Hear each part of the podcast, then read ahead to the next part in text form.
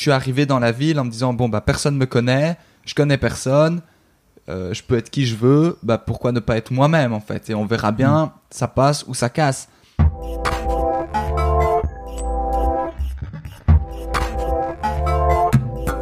Mes guiboles s'envolent, je pédale et je rame mon vélo.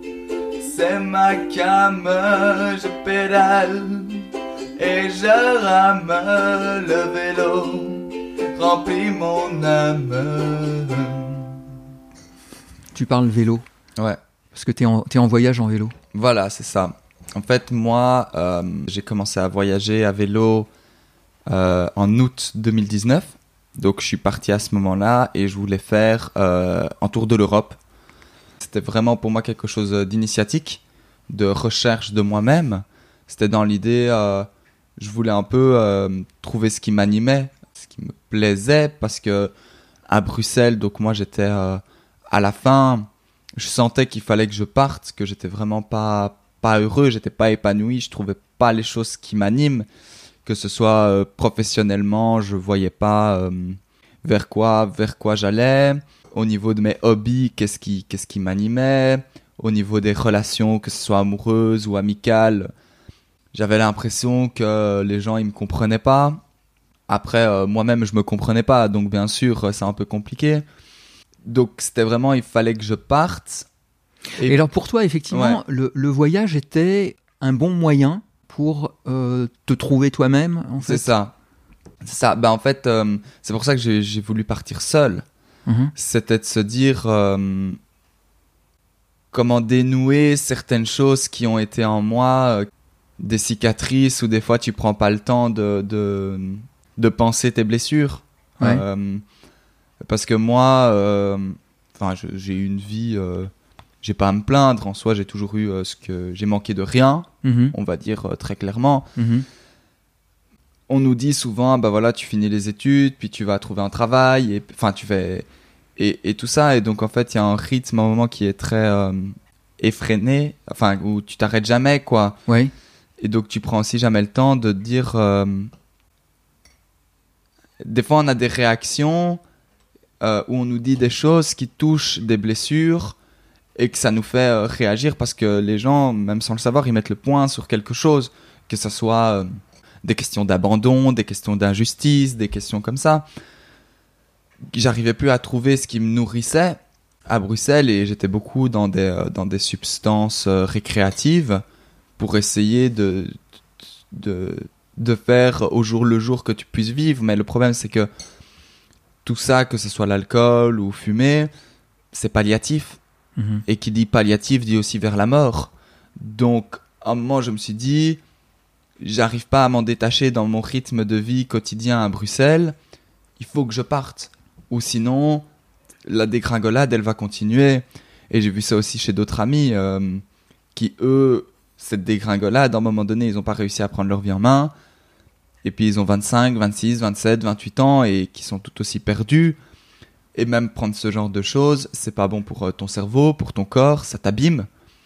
Et, et donc ça fait que t'es moins réactif. Et donc à ce moment-là, je me suis dit, moi, il faut que je parte, il faut que je trouve ce qui m'anime. J'avais euh, 22, 22 ans à ce moment-là. Mhm. Je venais de terminer mes études. Donc pendant un an, j'avais fait, euh, je terminais mes études d'assistant social. J'avais pris une formation de mécanicien vélo. Euh, j'avais euh, en mi-temps dans un magasin de jouets pour essayer d'avoir euh, de l'argent. Enfin, et puis quand j'ai eu tout ça, je me suis dit bon, maintenant, il faut que je parte. C'est là, maintenant, c'est le moment. J'ai pas de travail, j'ai pas de copine. Je pars et, et on verra bien ce qui se passe, quoi. T'avais l'impression avant ça Ouais. que finalement t'avais pas euh, vraiment le temps de penser à ta vie, de de la construire vraiment, Mhm. c'est ça? Ouais, c'est tout à fait ça. Ouais. C'était. Euh... Ouais, tu l'as très bien résumé. euh, On... J'ai l'impression, peut-être c'est une impression qui est biaisée, mais que dans les villes, on nous apprend à avoir peur de l'autre. Mhm. Et, euh, et que ça soit aussi véhiculé par les médias, et aussi avec toutes les publicités qui sont autour de nous. On, on, on, on est toujours aussi à jouer sur des, des bas instincts. Euh, que ce soit des pulsions sexuelles pour nous faire vendre des choses, et que, en fait, on n'est jamais réellement connecté à notre essence, à, nos émotions, à nos sentiments, et que euh, et qu'il faut continuer d'avancer, et que si un moment t'arrêtes d'avancer, bah tu t'effondres et euh, et ça va plus quoi. Donc c'est pour ça que je me suis dit, je voulais voir. En fait, je, je me suis dit, est-ce que réellement ce qu'on nous fait croire, ce qu'on nous montre que qu'il faut avoir peur de l'autre, est-ce que c'est vrai? Est-ce que réellement c'est vrai, tu vois? Est-ce que euh, réellement, euh, si on joue sur les clichés, est-ce que les Allemands c'est un peuple froid qui dit pas bonjour? Est-ce que les Italiens c'est des mafieux? Est-ce que tu vois? Et puis en fait, tu te rends compte absolument pas. C'est pas du tout ça. Même les Allemands à vélo, j'ai été énormément surpris. Tout le monde te dit bonjour, même plus qu'en France, Mhm. Euh, parce qu'il y a cette culture du vélo qui fait que même je posais mon vélo pour manger un petit bout sur la route. À chaque fois, à chaque fois, t'avais euh, des d'autres routiers, d'autres personnes euh, routiers, donc des, des personnes qui font de la route à vélo, Mhm. qui s'arrêtaient, qui me disaient ah, euh, T'es en panne, je peux t'aider? Euh, Ici, euh, ici j'ai pas eu ça pour le moment sur mon voyage en France. Si, j'ai eu ça une fois, une fois. euh, je vais pas être médisant, j'ai eu ça une fois. Mais que il faut, ça permet aussi de déconstruire tous les stéréotypes. Et ça m'a appris aussi à aller vers l'autre, à, à trouver un peu des combines, on va dire, euh, comment euh, créer un contact. D'abord, euh, tu demandes de l'eau, et puis tu demandes, euh, tu, tu dis, hein, et vous venez d'où, et hein, comment c'est chez vous, hein, vous connaissez pas un bon chemin pour aller à tel endroit, Mhm. et tu te rends compte que les gens, même quand ils parlent pas la langue, ils vont essayer de t'aider. Moins dans les grandes villes, c'est vrai, mais tu rencontres tout autant, quoi. Et alors, il y a eu des, des déclencheurs en fait dans ta vie bruxelloise hein, qui, qui t'ont justement poussé à, à- à avoir ce projet euh, de, de partir à vélo, euh, qui t'ont mis en route. euh. Bah, si tu veux, euh, donc déjà quand j'étais petit, moi, j'ai mon papa, c'était quelqu'un qui voyageait beaucoup. Malheureusement pas avec nous. Donc euh, moi j'en ai assez, j'ai assez souffert, mais que je voyais le, le positif que ça, que ça amenait. Il, il nous montrait les photos, il nous montrait les trucs. Il revenait de ses voyages avec un grand sourire, euh, calme comme il ne l'avait jamais été euh, vis-à-vis de nous. Enfin, tu vois, des trucs comme ça. Mhm. Et, et donc, quand on était petit, euh, les choses qu'on faisait, c'est qu'on allait euh, en Suisse. Et donc là, j'ai fait quelques randonnées. Donc là, ça te donne déjà le coup de, de, de l'aventure. Et puis, quand j'avais 14 ans, j'ai eu une chance merveilleuse. C'est que j'étais dans une chorale qui s'appelle euh, Les Pastoureaux, qui est à Waterloo. Mhm. Euh, et on a fait une tournée en Amérique.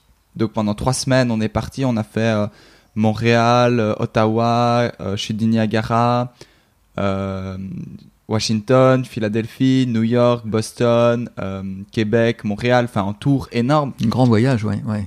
Et moi, j'avais 14 ans et que ça m'a mis des étoiles dans les yeux en me disant, je veux, je veux voyager. C'est ça que je veux faire.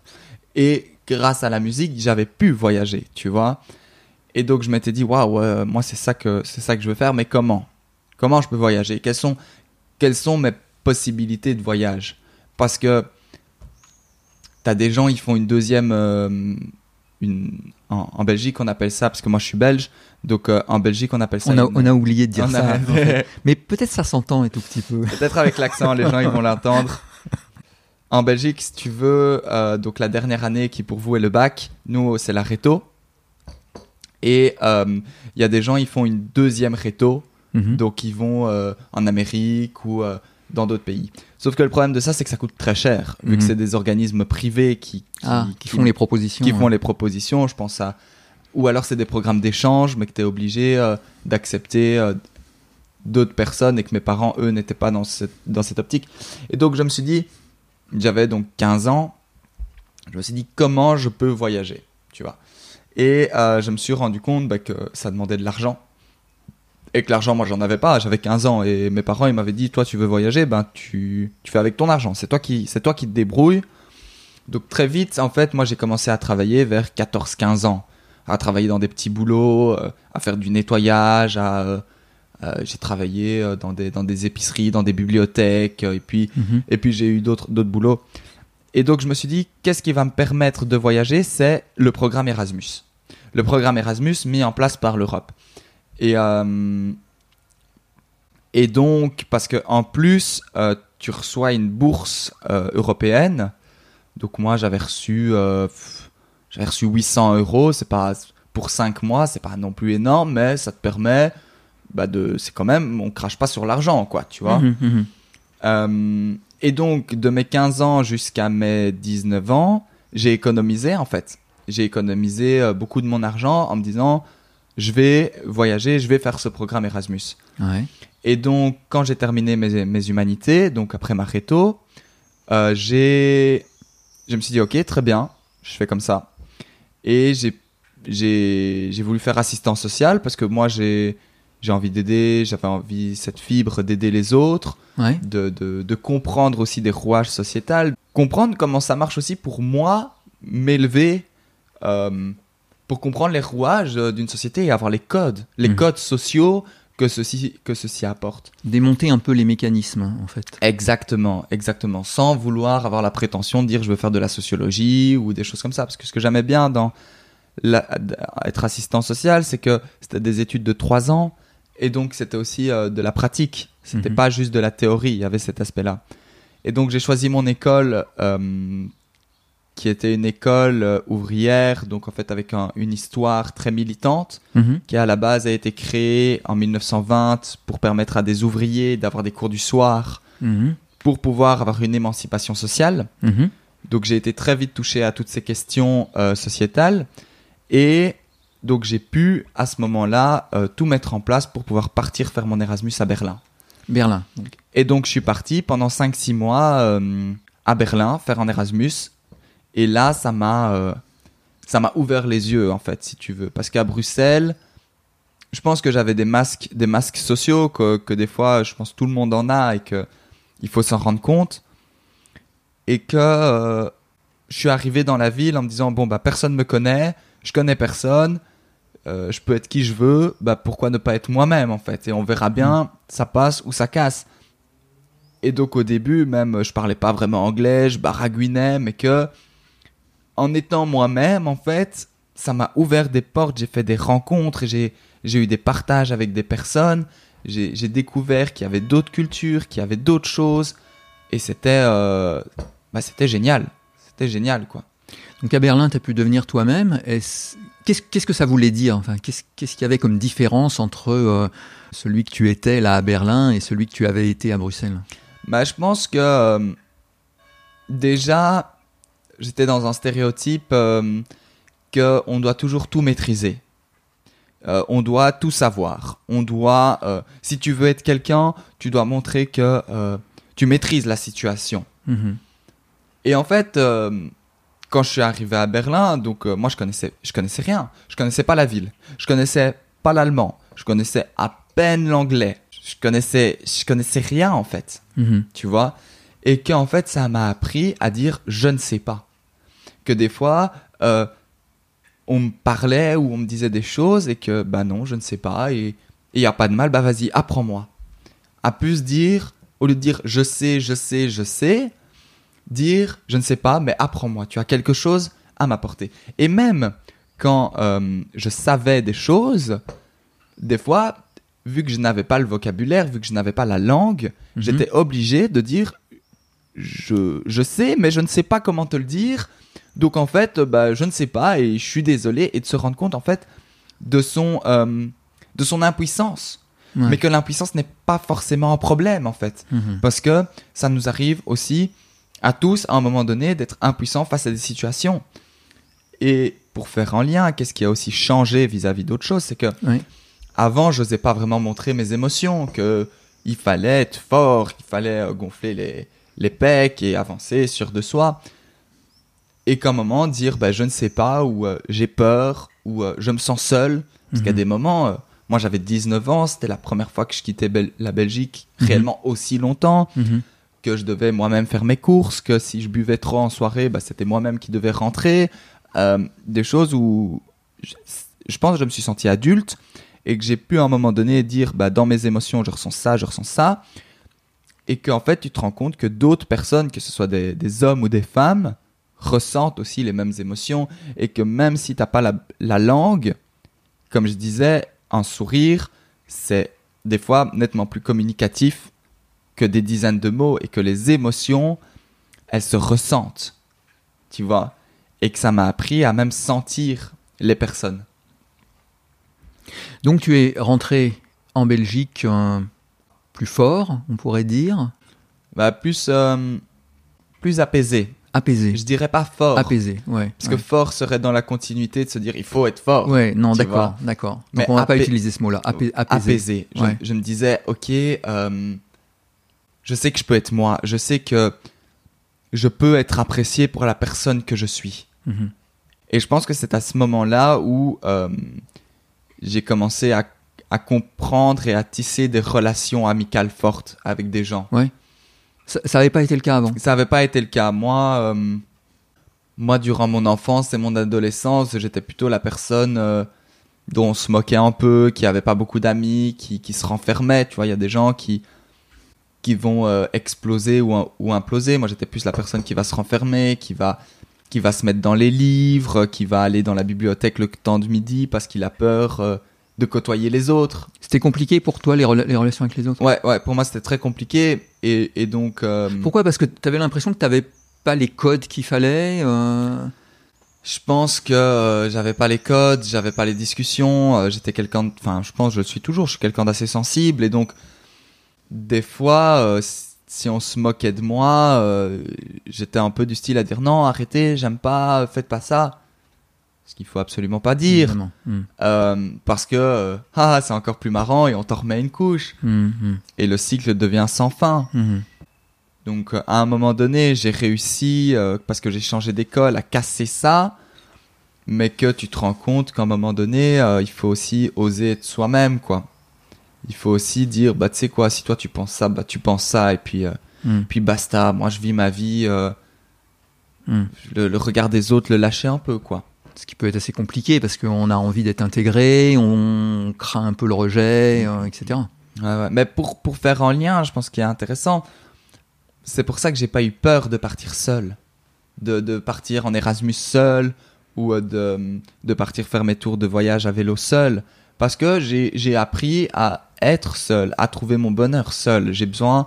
Je, je, je, je dirais pas que je me suis construit tout seul, c'est absolument faux. Je pense euh, on ne se construit pas tout seul parce qu'on va lire des livres, on va voir des choses. Enfin, en plus, je suis une éponge, donc. euh, mais que j'ai appris à dépendre de personne. Mhm. Que euh, là, actuellement, avec mon tour à vélo, bah, j'ai ma tente, j'ai mon réchaud. Si euh, je suis en galère, je peux me débrouiller tout seul, je suis autonome.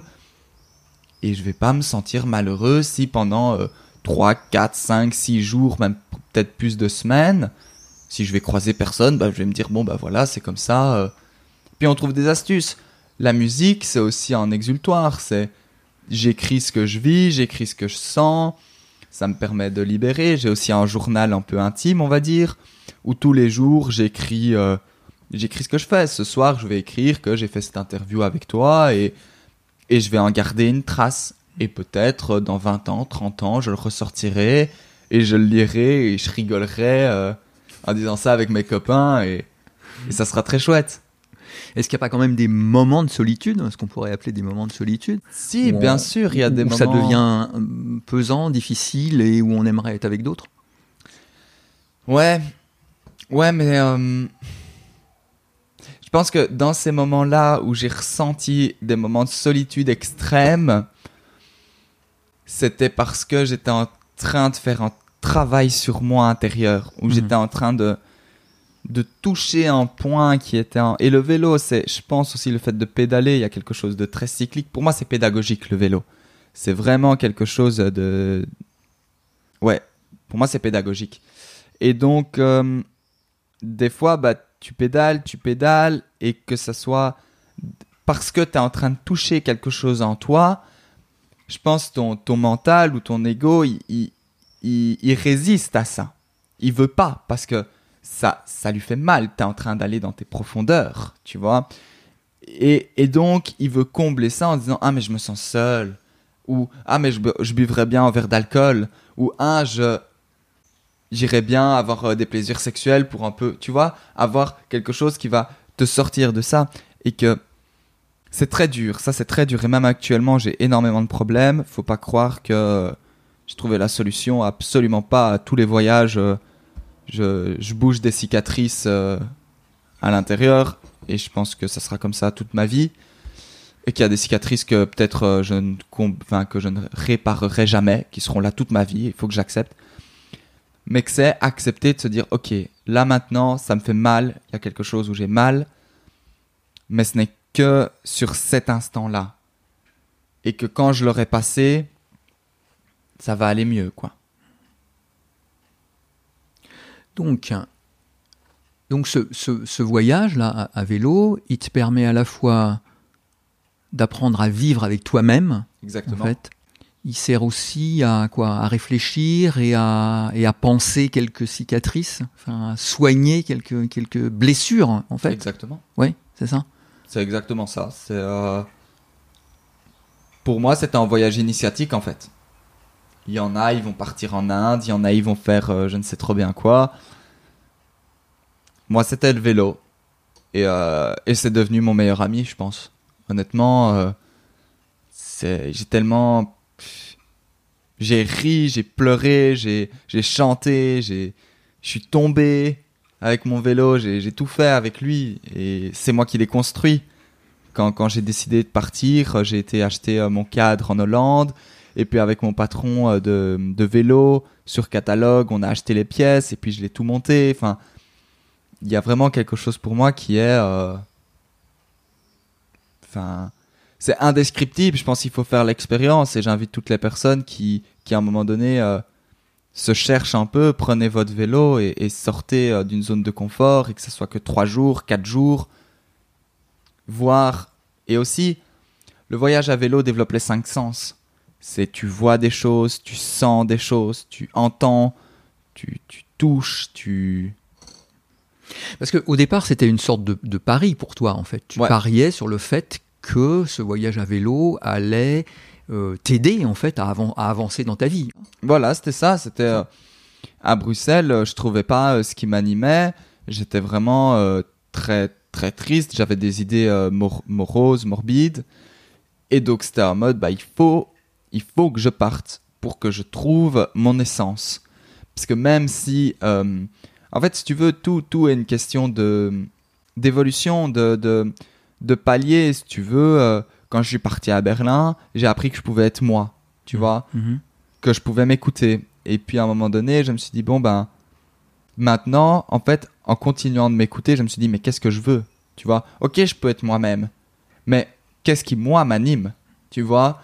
Au lieu de me dire, euh, euh, qu'on nous met dans la tête, c'est ça qui nous anime, ou ci, ou ça, tu vois? Et donc, c'était de me dire, il faut que je trouve ce qui m'anime, parce que dans la ville, j'arrivais pas à la trouver. Mhm. Et donc, c'était, il faut que je parte.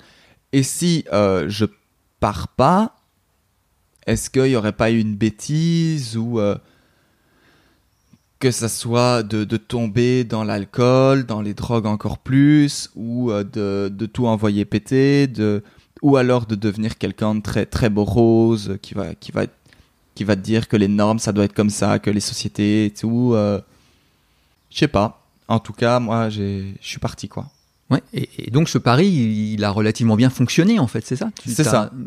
Voilà, ça, ça marche, tu as, as, des réponses ou des, éléments, des éléments de réponse. Et est-ce que maintenant tu vois mieux euh, quel genre de vie tu voudrais avoir, hein, quel genre de projet tu voudrais développer? Bien sûr, bien sûr, c'est des choses qui... Euh, sur le vélo... Donc, si tu veux, tout d'abord, euh, quand je suis parti, le premier mois a été très difficile. Tous les soirs, je faisais des cauchemars, euh, des choses qui étaient pour moi très très difficiles. Et des fois, je rêvais de choses qui s'étaient passées quand j'avais 10 ans, ou des trucs, euh, tu vois, qui revenaient de choses que je croyais avoir enfouies, et qui remontent, et qui te fait que le lendemain matin, tu as du mal, tu vois. Mm-hmm. Des choses douloureuses plutôt qui, qui bien sûr, bien sûr. Euh, tous les soirs, c'était des cauchemars. C'était parce que en plus, euh, via les produits que, que je prenais, euh, je ne rêvais plus. Enfin, en tout cas, je n'avais plus la conscience du rêve. Et donc, quand j'ai arrêté de, de, boire, de fumer, eh ben, toutes des choses que tu, tu mets de côté que tu ne vois pas bah, ressortent. Et donc le premier mois a été assez difficile, donc c'était plutôt des choses qui sont ressorties de moi-même, où c'était très douloureux où à des moments je me disais mais qu'est-ce que je suis en train de faire? Je trouvais pas mon plaisir et de me dire mais si je trouve pas mon plaisir à Bruxelles, si je trouve pas mon plaisir euh, sur mon vélo et que j'arrive pas à trouver mes réponses, Parce qu'aussi j'étais impatient. C'est comme si tu te dis, euh, tu vas monter sur ton vélo et que le lendemain tu vas Ah. trouver les réponses. Ah, ah, ouais, C'est un long, c'est un long chemin, ouais. tu ouais. vois. Et donc le premier mois a été, a été euh, difficile. Et puis, euh, et puis c'est vraiment quand j'ai passé les Alpes autrichiennes dans le Tyrol que là j'ai vraiment eu l'impression que ces idées moroses, morbides sont, sont mortes et que j'ai- eu une renaissance à ce moment-là quoi. Qu'à ce moment-là j'ai vraiment eu quelque chose qui m'a poussé, qui m'a dit en fait la vie elle est belle, elle vaut la peine d'être vécue, vis-la pleinement, va vers les autres, ose. Tu t'émerveilles des fois d'un coucher de soleil, des fois. Je me rappelle, je descendais donc dans le sud du Tyrol et tu t'arrêtes parce qu'il y a, des grappes de raisin et tu t'amuses à prendre chaque euh, raisin et, à, le, à enlever la peau délicatement pour avoir juste le, bon fruit. Et puis, oh là là, c'est c'est des petites choses où tu te rends compte qu'avec en rien, tu peux tu peux t'émerveiller d'une manière de dingue. Et donc après, moi, je me suis rendu compte que qu'est-ce qui m'animait? C'était euh, j'ai envie d'être là pour, euh, pour les miens, j'ai envie d'être euh, de partager avec, avec mes proches euh, qui peut-être eux n'ont pas cette chance de voyager ou peut-être le courage, ça c'est propre à eux. Euh, mais de leur montrer qu'il y a des choses qui existent, que tout n'est pas qu'il n'y a rien de normé en fait, tu Mhm. vois? Mhm. Et donc, de, de ça, en me disant j'ai envie d'être là pour, pour les miens, j'ai envie de faire de la musique. Donc euh, là, moi, j'écris des chansons et que euh, durant le confinement, justement, je me suis amusé à euh, acheter un micro, une carte son, à acheter un piano MIDI et un peu faire des compositions. Mhm. Au lieu de d'être posé dans un canapé à rien faire et à fumer des pétards, ben, pourquoi pas en fait euh, t'amuser à passer toute une soirée à bidouiller, à, à t'amuser, à faire des accords de trompette, de, de ci, de ça, tu Ah, vois. Créer quelque chose, en fait. À créer finalement. quelque chose. Et même s'il n'y a aucune reconnaissance, moi j'aurais eu du plaisir à le faire. C'est ça. Et, Et, je une pense que- certaine fierté, peut-être même, d'avoir euh, réussi à produire quelque chose. Bien sûr, bien sûr, mais que j'ai appris via les voyages à vélo que la finalité n'arrive jamais. La fin n'existe pas. Euh, à aucun moment on va se dire ah c'est bon j'ai tout compris je peux m'arrêter. C'est à ce moment-là qu'on meurt. Mhm. Et même est-ce que la mort est une fin? On ne sait même pas ce qu'il y a après. Donc je pense qu'il n'y a pas de fin et donc il faut profiter du voyage. Il faut profiter du moment présent parce que si c'est pas maintenant, quand est-ce que ça sera? On n'est que dans le moment présent, on n'est que là. Et donc il y avait cette idée donc de musique et Mhm. puis de me dire bah moi je veux continuer à voyager, Mhm. je veux continuer à me dire bah vas-y, euh, je vais euh, essayer de trouver un petit boulot et de travailler pendant X mois, de mettre de côté, de côté, de côté. Et limite, si les gens ils comprennent pas pourquoi je me saigne à mettre la moitié de mon salaire de côté, c'est pas grave. euh, Peut-être un jour ils comprendront et ou peut-être pas et, et je m'en fiche. Mais de me dire, euh, je le vois comme ça maintenant ma vie, de me dire, euh, je trouve un boulot, je travaille, je travaille, mais tout en faisant attention à ma personne pour pas retourner dans des mécanismes comme ça l'a été avant mon départ, où on est que dans un travail métro, boulot, dodo, mais de savoir prendre le temps aussi et dégager après, de se dire ah bah voilà, je prends 3-4 mois et hop. Donc là, je suis reparti et l'idée, bon bah il y a toutes ces histoires de coronavirus, donc je me suis dit il faut pas que j'aille trop loin de mon pays. Mhm. Si imagine ils referment les frontières, Mhm. euh, donc j'ai de Bruxelles, j'ai rejoint Lille, puis j'ai été à Arras, puis j'ai été à Abbeville, j'ai été à la baie de Somme, j'ai fait toute la côte avec euh, euh, Tréport, Dieppe, Fécamp et. Puis j'ai rejoint le Havre, j'ai rejoint Caen, le Mont Saint-Michel, puis j'ai été à Cancale, Saint-Malo, je suis descendu vers la forêt de Brocéliande, j'ai été au golfe du Morbihan, Mhm. puis je suis revenu vers euh, Guérande avec les marais salants. Et puis j'ai été à Saint-Nazaire. Puis euh, j'ai rejoint la Loire. Je suis passé à Nantes. J'ai longé la Loire, donc Nantes, Angers, euh, Saumur, aujourd'hui Tours. En fait, tu as identifié des petits moteurs d'action, je pourrais appeler ça comme ça, euh, qui sont donc d'un côté la musique, hein, Mhm. le voyage. Il y en a un autre peut-être, c'est tout ce qui concerne le social. Ouais. Qu'est-ce que, qu'est-ce que tu vas faire avec ça? Est-ce que, est-ce que là, tu as des, des projets dans ce domaine-là? Bah, moi, j'ai un peu du mal à. hum, Bon, ça, c'est c'est un avis. euh, C'est un avis tranché, et chacun a ses avis, hein. Mais que moi, j'ai un peu du mal à me dire que je vais travailler pour. euh, En Belgique, on appelle ça le CPAS, donc pour vous, c'est l'équivalent du RSA, ou travailler chez Actiris, qui pour vous est le Pôle emploi. Parce que j'ai l'impression que. On ne nous donne pas les moyens pour réellement euh, corriger ou, ou- ou réparer des inégalités sociales. J'ai l'impression on est dans du travail pallia- palliatif Ouais.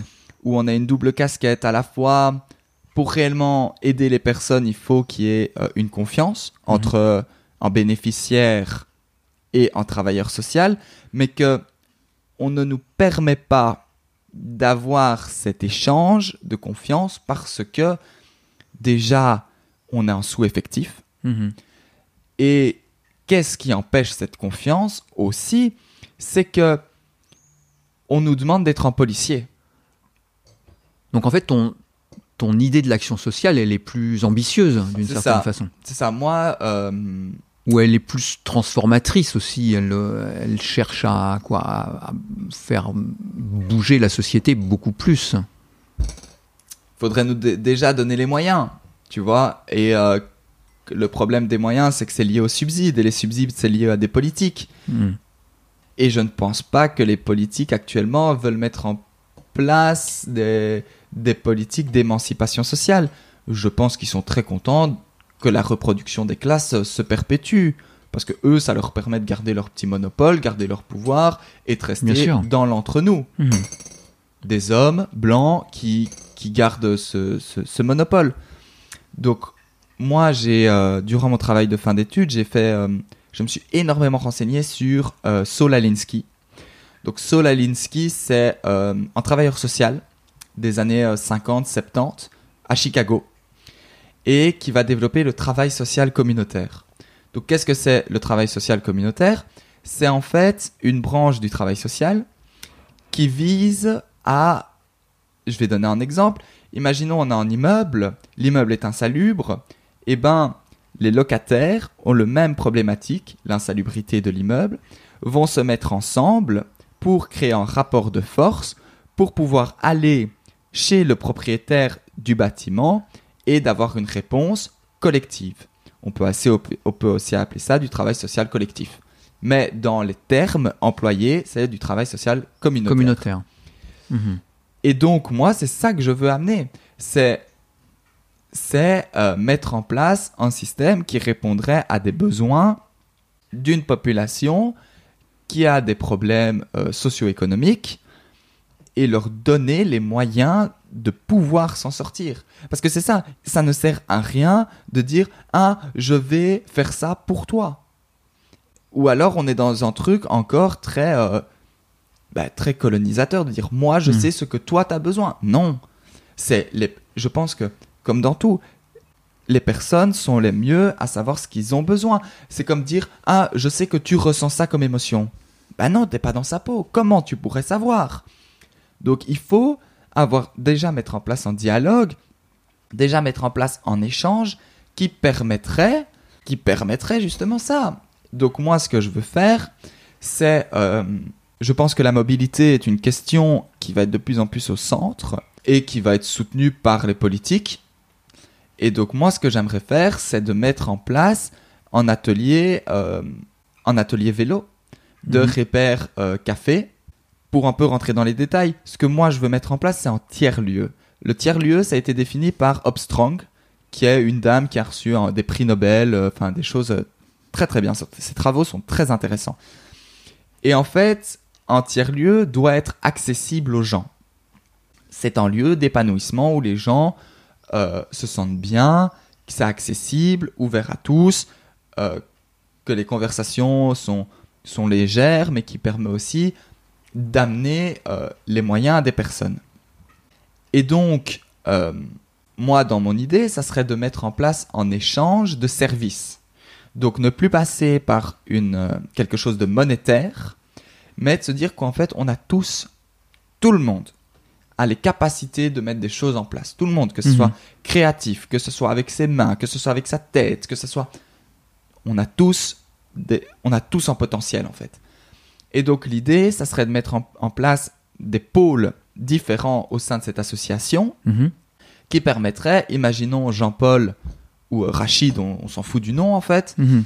euh, viendrait avec son vélo et dirait euh, ah voilà euh, je veux réparer mon vélo dans l'idée bien sûr la main d'œuvre elle va pas être payante mais voilà il faut payer les pièces on va pas se mentir euh, c'est pas l'association qui va offrir ça et donc comment faire pour qu'il y ait cet échange ça serait de dire bah voilà toi tu sais qu'est-ce que tu sais faire? En quoi t'es doué?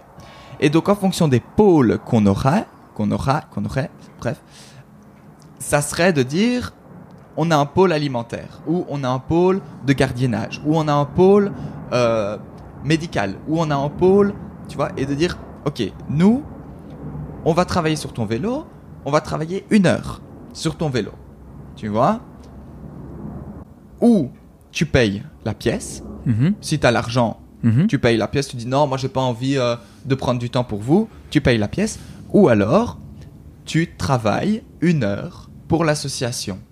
Une heure de travail égale une heure de travail. Et on n'est plus sur quelque chose que oui, mais un médecin, c'est plus méritant que les boueurs. Non, Mhm. je pense que, et la crise actuellement avec le coronavirus l'a montré, Mhm.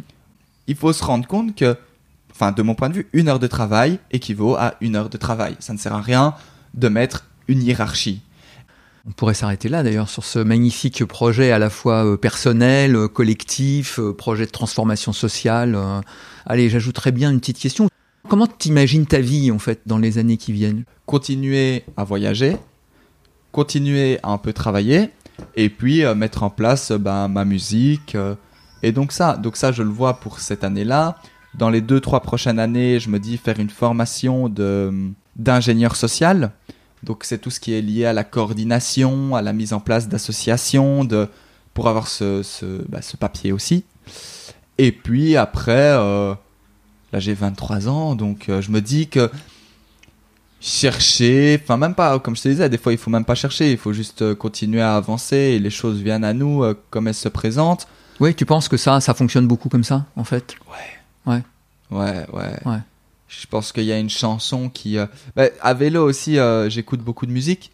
Et il y a une chanson d'un rappeur, Giorgio, qui dit C'est quand tu n'attends plus rien que tout arrive, Ouais. ou tout arrive quand tu tentes le tout pour le tout.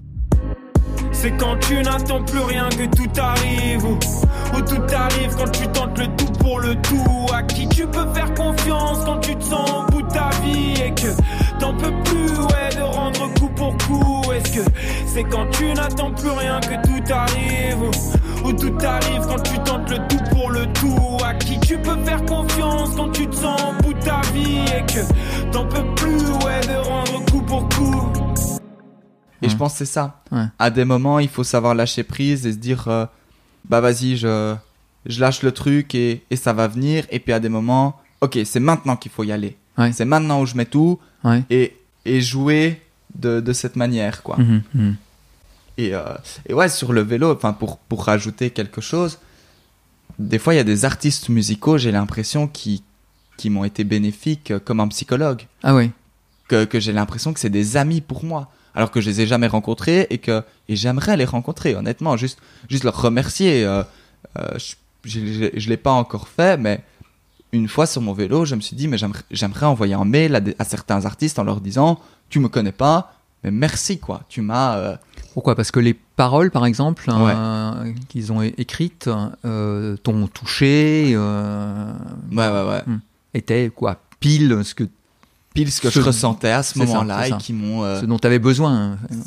ce qui m'a ce qui m'a ouvert les yeux, quoi, tu Mhm, vois. mhm.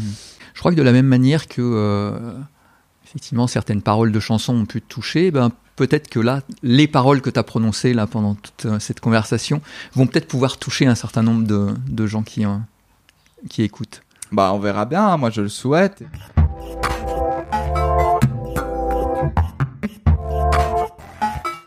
Donc en tout cas, euh, merci beaucoup euh, David pour euh, cette conversation. Merci. Je t'en prie.